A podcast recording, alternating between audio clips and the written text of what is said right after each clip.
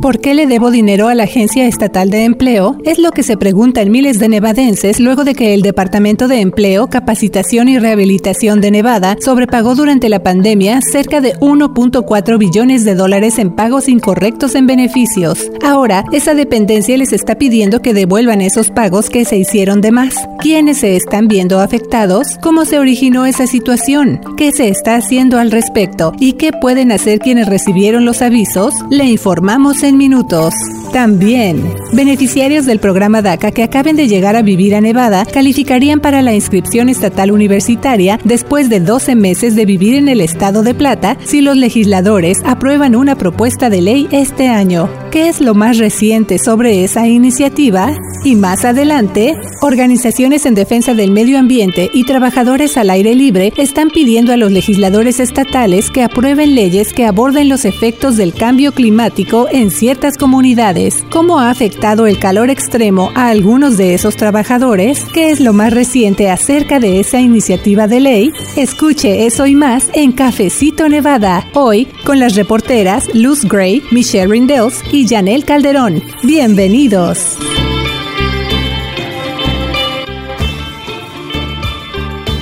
Vaya que esta semana que pasó estuvo llena de información, mucho movimiento en cuestión de noticias aquí en el estado de Plata, así que le invito a que visite nuestro sitio de internet de Nevada Independent en español para que además de escuchar este nuevo episodio de Cafecito, pues también se ponga al corriente a través de esas noticias que estamos publicando todos los días para usted ahí en nuestro sitio de internet. Bienvenidos a este nuevo episodio de Cafecito Nevada y a mí en lo personal me da mucho gusto y también también es un honor tener la oportunidad de informarle a través de este podcast y de las otras plataformas que tenemos para también estar en contacto con usted, no solo a través de las noticias, sino también escuchar lo que le interesa, los temas que le afectan, principalmente con lo que está pasando en la legislatura. Usted sabe que ese es ahorita uno de nuestros enfoques principales y puede escuchar episodios anteriores de Cafecito para saber cuáles son algunos temas que hasta el momento se han venido abordando y también otras noticias noticias que están pasando aquí en el estado de Plata. Así que bienvenidos a este nuevo capítulo, donde en esta ocasión me acompañan mis colegas Janelle Calderón y Michelle Rindels. Así que bueno, pues vámonos de lleno con toda la información que le presentamos esta semana. Vamos a escuchar.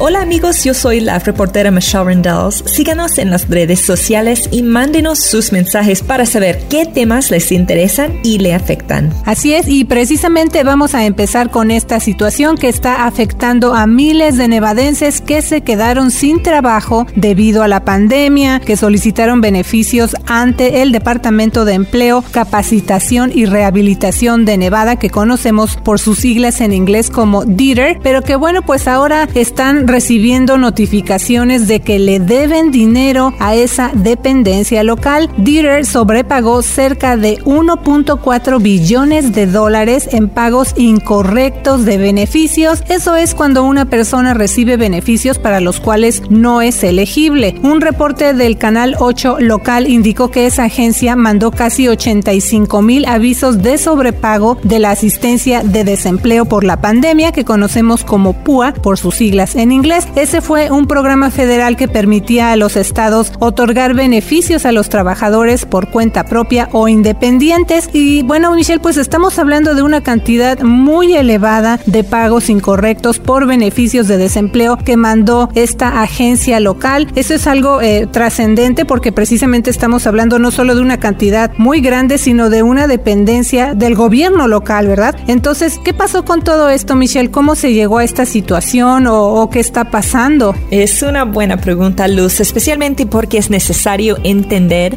el contexto de lo que estaba enfrentando Dieter en Nevada. Esos sobrepagos incorrectos pueden ser porque la persona reportó ingresos incorrectamente, no cumple con los requisitos de elegibilidad o se le revocó una determinación. La pandemia estaba afectando la economía local. Hay que acordarnos que cerraron negocios no esenciales, incluyendo los casinos, Entonces muchas personas perdieron sus trabajos o les recortaron horas o salarios. Todo eso llevó a un aumento récord en el desempleo. Mientras eso estaba pasando, el Departamento de Empleo, Capacitación y Rehabilitación de Nevada, Dieter, emitió de más pagos por casi 1.4 billones de dólares en pagos incorrectos de beneficios. Eso ascendió a más de 10% de los más de 12 billones en beneficios que Dieter pagó durante la pandemia. De esos pagos inadecuados, 644 millones estaban relacionados con fraude, casi un mitad. Esa es otra cosa que también se vio, que hubo quienes mandaron solicitudes de ayuda por desempleo durante la pandemia, pero que en realidad gastaron esos pagos en vacaciones y compras de cosas que no necesitaban. El director de Dieter, Christopher Sewell, dijo que el saldo restante de casi 800 millones fueron pagos incorrectos, pero no fraude. Y eso puede ser desde alguien que no entendió una pregunta y la agencia estatal de empleo le pagó de más, hasta alguien que tuvo un tiempo de vacaciones que no lo reclamó ese funcionario admitió que esos podían ser algunos errores de la agencia y que están en proceso de recuperar ese dinero que puedan. Entonces esos pagos de más se hicieron cuando Dieter tuvo que equilibrar la necesidad de procesar los beneficios de ayuda inmediata por la pandemia para decenas de miles de nevadenses que se quedaron sin trabajo frente a garantizar que no se hicieran pagos por reclamos fraudulentos. A pesar de los pagos erróneos, Sewell agregó que la agencia evitó que se distribuyeran indebidamente 2.5 billones en beneficios. Esos esfuerzos de prevención estaban vinculados a los requisitos de identificación que se establecieron meses después de que empezó la pandemia. Sí, es una situación bastante eh, grave en ese sentido porque ya dijimos, es una cantidad muy grande y también hay muchas personas, son miles, que están recibiendo estas notificaciones de que le deben dinero a esta agencia estatal de empleo, Michelle, y eso afectó a todas las personas que hicieron solicitudes de ayuda por desempleo durante la pandemia y qué se está haciendo al respecto también. Actualmente el Departamento de Empleo, Capacitación y Rehabilitación de Nevada está en proceso de recuperar algunos de esos beneficios pagados incorrectamente y los fondos que se han perdido por fraude. Pero el director de Dieter dijo que esa dependencia les pagó de más a 10 mil nevadenses y que les está perdonado la deuda, un proceso que cuenta con el permiso del gobierno federal. Así que en total ese departamento está perdonando 4.5 millones de sobrepagos. Eso quiere decir que esos 10 mil nevadenses no van a tener que devolver los beneficios que se les mandaron incorrectamente. Bueno, entonces Dieter está en proceso de notificar a esas personas acerca de ese perdón de deuda, pero esa agencia tiene cerca de 6 mil exenciones más o perdones, ¿verdad? Para procesar y su director dijo que si bien eso es una prioridad, ahorita no se sabe cuánto tiempo se va a llevar eso. Ahora, Dieter está mandando notificaciones, pero si hay alguien, Michelle, que podría estar en esa situación de que ahora le debe dinero a esa agencia estatal y apenas está escuchando esta información, ¿qué pueden hacer esas personas afectadas? Si Luz,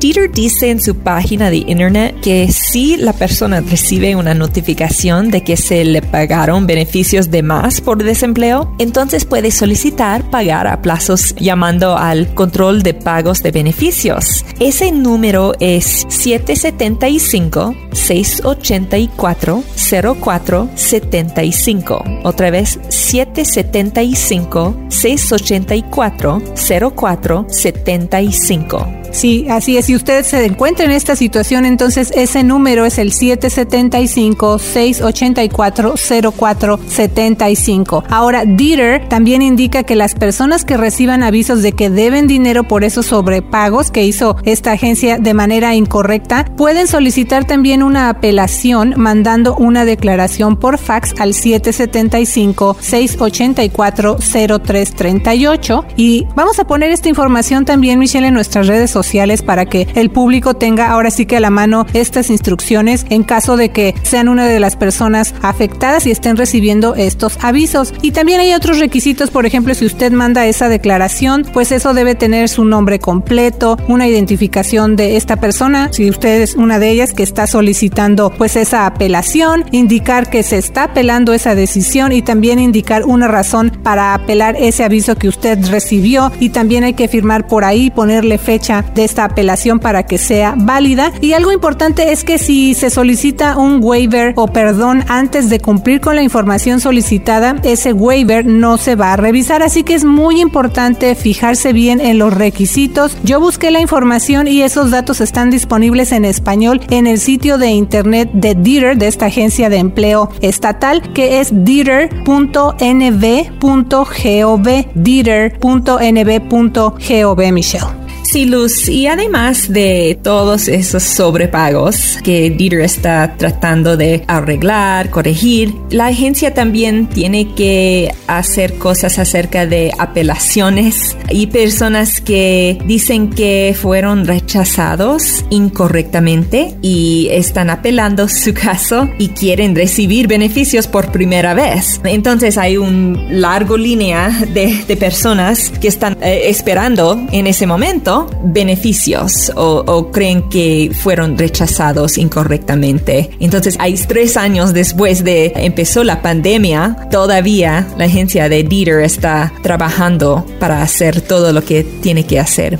Sí, eh, habíamos reportado, ¿no, Michelle, anteriormente, sobre todo tú que has seguido tan de cerca lo que hizo eh, esta agencia estatal de empleo precisamente durante la pandemia con estos fondos federales que se recibieron para ayudar a las personas que perdieron su empleo. Entonces, esta agencia ya estaba en medio de toda esa situación, eh, tratando ya de, como dices tú, ponerse al corriente después de estos ya tres años de, de la pandemia, Michelle, y ahora entonces resulta esta situación de que esta agencia pues hizo sobrepagos incorrectos de beneficios, así que es otra asignación extra en la que tienen que estar trabajando y pues se va a llevar tiempo también ponerse al corriente de acuerdo con lo que dicen esos funcionarios. Así que igual Michelle vamos a seguir muy de cerca lo que pase con esa situación y si usted tiene alguna pregunta también nos puede mandar sus mensajes en las redes sociales y tenemos un sistema de mensajes de texto para que se ponga en contacto con nuestro equipo de reporteros.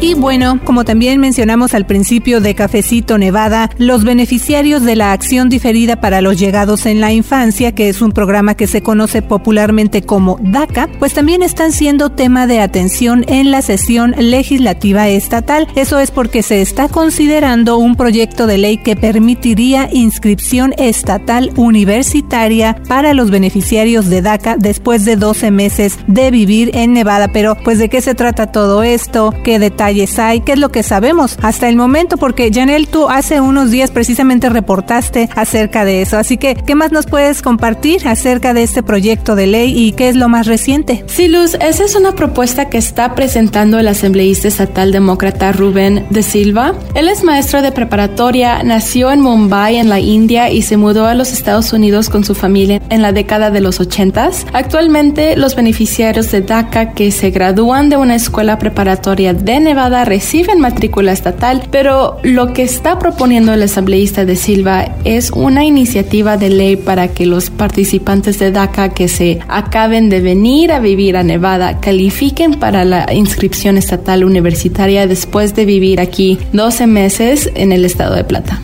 Eso es porque la ley de Nevada no permite que esos beneficiarios recién mudados al estado de Plata sean elegibles para la inscripción o matrícula estatal, incluso después de vivir en el estado durante al menos un año. El asambleísta de Silva argumenta que muchos beneficiarios de DACA ya no son niños, son adultos que se están viniendo a vivir a Nevada en búsqueda de una oportunidad de trabajo o para continuar sus estudios. Entonces, él dice que esos beneficiarios de DACA deben deberían ser elegibles para la inscripción estatal después de vivir aquí en Nevada durante 12 meses, porque para muchos de ellos es muy difícil tener acceso a una educación universitaria, ya que no califican para la matrícula estatal, que puede ser ah, un ahorro de costo significativo. Hasta el momento en que estamos grabando este programa de Cafecito Nevada, no se ha fijado una fecha para que ese proyecto de ley se presente en manera formal ante el Comité de Educación de la Asamblea Pero funcionarios del Sistema de Educación Superior de Nevada, conocido como ENSHI, escribieron una nota fiscal donde dice que no se puede calcular el costo de implementar esa propuesta de ley porque se desconoce cuántos estudiantes usarían el programa.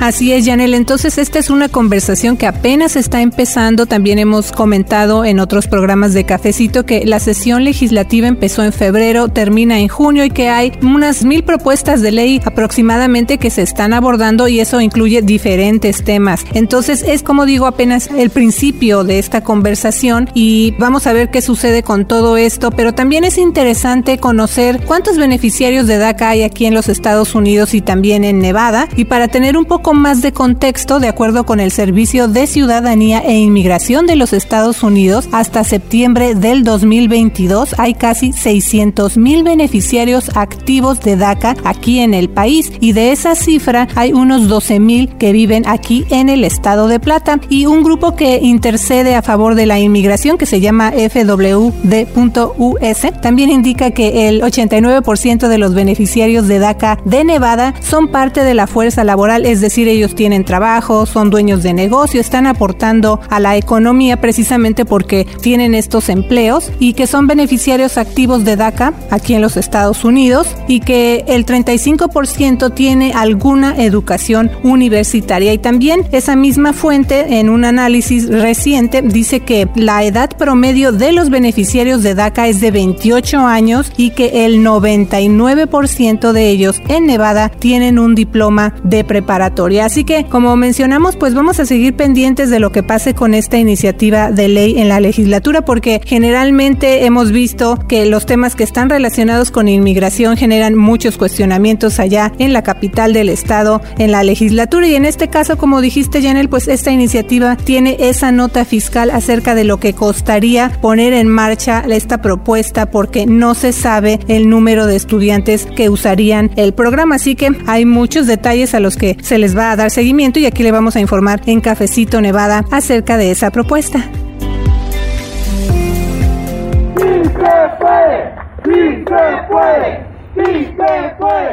Ahí lo que escuchamos fue parte de una conferencia de prensa que se llevó a cabo afuera de la legislatura para pedir leyes de justicia ambiental en medio de asuntos climáticos que afectan a ciertas comunidades, incluyendo a los hispanos, organizaciones locales en defensa del medio ambiente y trabajadores que hacen sus labores al aire libre se manifestaron allá en la capital del estado para pedir a legisladores de Nevada que aprueben leyes que aborden cómo el cambio climático y el calor extremo afectan de manera desproporcionada a ciertas comunidades. Janel, hace unos días tú reportaste acerca de eso. ¿Qué más nos puedes compartir acerca de esas peticiones? Sí, Luz, algunos activistas y trabajadores al aire libre expresaron esas preocupaciones y compartieron un poco de sus experiencias. Eso fue durante el primer día de la justicia ambiental de la legislatura, que fue hace un par de semanas. Algunos de esos trabajadores dijeron que a menudo están expuestos a situaciones que ponen a riesgo su salud, incluyendo golpes de calor o deshidratación. Eso se ve mucho durante el verano con quienes trabajan bajo el calor extremo, como jardineros, quienes limpian ventanas, quienes ponen o reparan techos o que instalan paneles solares, solo por mencionar algunos. Para darnos una mejor idea de esos riesgos, el año pasado la Administración de Salud y Seguridad Ocupacional de Nevada reportó dos muertes relacionadas con el calor. Tan solo en el 2021 esa agencia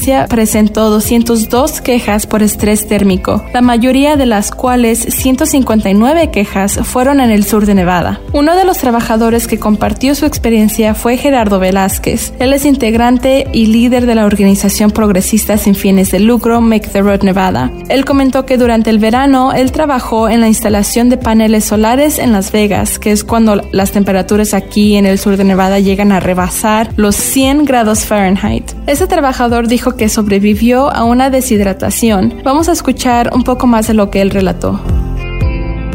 Mi nombre es Gerardo Velázquez, miembro de Nevada, de Road, Nevada.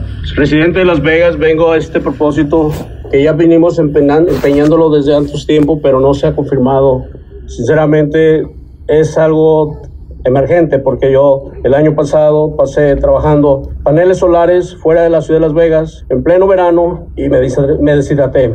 Le doy, soy uno de los afortunados que he sobrevivido pero eso no se cuentan y tristemente son temperaturas arriba de 127 grados Fahrenheit. Entonces en el equipo que traemos aún así no es suficiente. No son suficientes sombras porque estamos al aire libre. Eh, gracias que estoy aquí vivo. Entonces tenemos que hacer algo. Ese es mi testimonio. Sí, y otro trabajador que se manifestó frente a la legislatura hace un par de semanas para pedir leyes de justicia ambiental fue Roberto Rentería, quien también es integrante de la organización progresista sin fines de lucro Make the Road Nevada. Él dijo que durante más de 20 años trabajó en el sector de la construcción y que estuvo expuesto a temperaturas extremas. Vamos a escuchar qué más comentó al respecto. Mi nombre es Roberto Rentería les suplico para que hagan algo sobre el medio ambiente, ya que yo he trabajado de construcción por más de 20 años sufriendo y luchando contra esas altas temperaturas de más de 115 grados de calor. Y sufrir como ustedes no imaginan, tener que aguantar y sudar hasta tener que llegar a punto de estar tu ropa llena de minerales de tanto sudar y sufrir enfermedades incurables. Por eso les suplico, por favor, hagan algo por el medio ambiente, que es bien para todos. Gracias. Sí, Luz, y el proyecto de ley de protección de los trabajadores al aire libre agregaría protecciones de salud para los trabajadores al aire libre en condiciones de calor extremo, lo que incluye garantizar que se brinda sombra, agua, educación y capacitación. Los legisladores y activistas también promovieron la enmienda verde que modificaría la constitución de Nevada para garantizar aire y agua limpia y suelos y ecosistemas saludables. Esa resolución también ordenaría que el Estado actúe como el administrador de los recursos naturales de Nevada, con instrucciones para conservar, proteger y mantener estos recursos para el beneficio de todas las personas. Así es, y justo el jueves de la semana pasada hubo una audiencia para presentar ya de manera formal esa iniciativa de ley que se conoce como enmienda verde. Fue una audiencia donde hubo bastantes asistentes y también se escucharon posturas tanto a favor como en contra. Y de hecho nuestro colega Shango Lonka reportó que ahí la resolución recibió el apoyo de activistas progresistas y miembros de tribus indígenas locales. Ellos hablaron acerca de los efectos negativos para la salud debido a la contaminación ambiental en Nevada. Pero también este proyecto de ley en general está enfrentando una oposición bastante amplia por parte de sindicatos, asociaciones empresariales y compañías constructoras de bienes y raíces. Algunos representantes de esos grupos dicen que estos cambios que se están proponiendo podrían generar una serie de juicios y obstáculos para nuevos proyectos de construcción y de energía renovable. Y en respuesta a esas preocupaciones de estos opositores, la patrocinadora de esta enmienda, ella es la asambleísta estatal demócrata Sarah Peters, dijo que esa medida simplemente fortalecería las protecciones ambientales y que otros estados como Nueva York, que ya han adoptado esta enmienda verde, pues no han enfrentado demandas sin fundamento. Así que si esa propuesta de ley llega a superar toda esa oposición, entonces la tendría que aprobar una mayoría de legisladores en sesiones legislativas consecutivas antes de que se llegue a incluir en la boleta de la elección general y además esos derechos ambientales solo se podrían agregar a la constitución de Nevada si los aprobaran una mayoría de votantes, Janel. Así es, y vamos a seguir pendientes de lo que pasa con esta iniciativa porque apenas se acaba de presentar formalmente en la legislatura y hay otras propuestas con temas diferentes que también se están abordando. Así es, Janel. Estamos hablando que desde febrero que empezó la sesión legislativa y que termina en junio, pues están abordando más de mil iniciativas de ley con diferentes temas. Así que eso le da una idea de todo lo que está pasando allá en la legislatura y aquí en Cafecito Nevada. Claro que cada semana le vamos a presentar un resumen. Así es, Luz. Y también aprovecho para invitarle a que nos siga en las redes sociales y se suscriba a nuestro boletín semanal para ver esas y otras noticias de Nevada. Usted puede recibir nuestro boletín gratuito directo en su correo electrónico. Yo soy la reportera Janel Calderón. Nos escuchamos la próxima semana. Yo soy la reportera Michelle Rendells. Y yo soy la reportera Luz Gray. Que tenga una semana llena de éxito con The Nevada Independent en español. Nuestro estado. Nuestras noticias. Nuestra voz. Ya se está llevando a cabo la sesión de la legislatura de Nevada. ¿Qué significa eso para usted y su familia? Conozca más en el portal de noticias en Internet de Nevada Independent en español y escuche su programa Cafecito Nevada los domingos a las 9.30 am en Fiesta 98.1 FM. Opción escolar, becas de la oportunidad y otros temas de educación, economía y seguridad pública, elecciones y acceso a la vivienda son algunos temas que estará cubriendo nuestro equipo de reporteros. Ya se está llevando a cabo la sesión de la legislatura de Nevada. Siga los detalles de lo que pasa en la legislatura y las leyes que afectan a la comunidad latina de Nevada. Cobertura en español de la legislatura estatal en Cafecito Nevada, domingos a las 9 y media AM en Fiesta 98.1 FM y en The Nevada Independent en español. Nuestro estado. Nuestras noticias. Nuestra voz.